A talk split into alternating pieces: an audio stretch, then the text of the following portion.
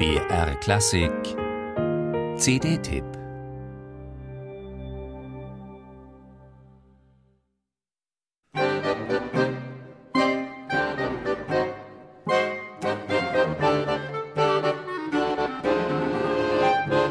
Stellen Sie sich eine Realität vor, in der Mozart sich inspirieren lässt von den Tangos des jungen Astor Piazzolla, in der Beethoven seine zehnte Sinfonie für Big Band schreibt und Bach aus den Präludien von Schönberg die Zwölftonmusik entwickelt.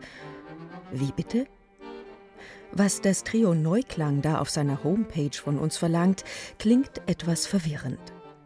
Ein Hörtest der neuen CD des Berliner Ensembles stellt zumindest klar, was damit nicht gemeint ist.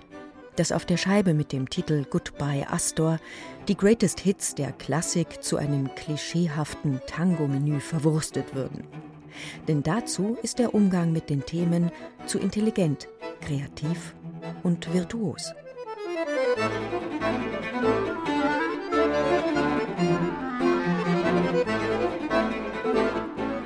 Nikolai Abramson Klarinette, Jan Jachmann Akkordeon, Arthur Hornig Violoncello.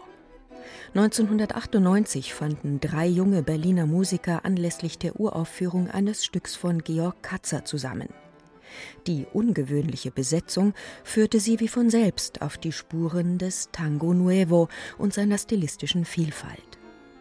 Die überraschend farbigen Arrangements des Trios stammen von Klarinettist Nikolai Abramson, der Vivaldis Jahreszeiten fulminant durcheinanderwirbelt, Klavierkonzerte von Grieg und Rachmaninow klug miteinander verschränkt, Beethoven mit Rossini Tango tanzen lässt oder Bachs Notenbuch für Anna Magdalena taktvoll umformuliert.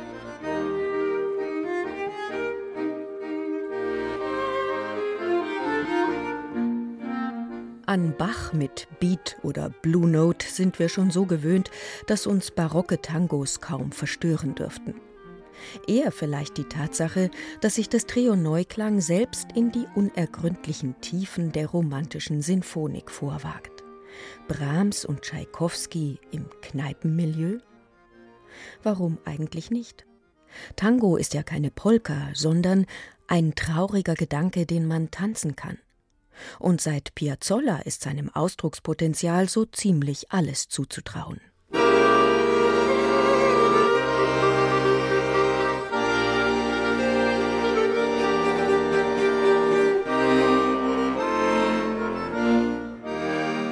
Dass der Tango ein erotisches Verhältnis zum Tod pflegt, wissen wir nicht erst seit Bertoluccis letzten Tango in Paris.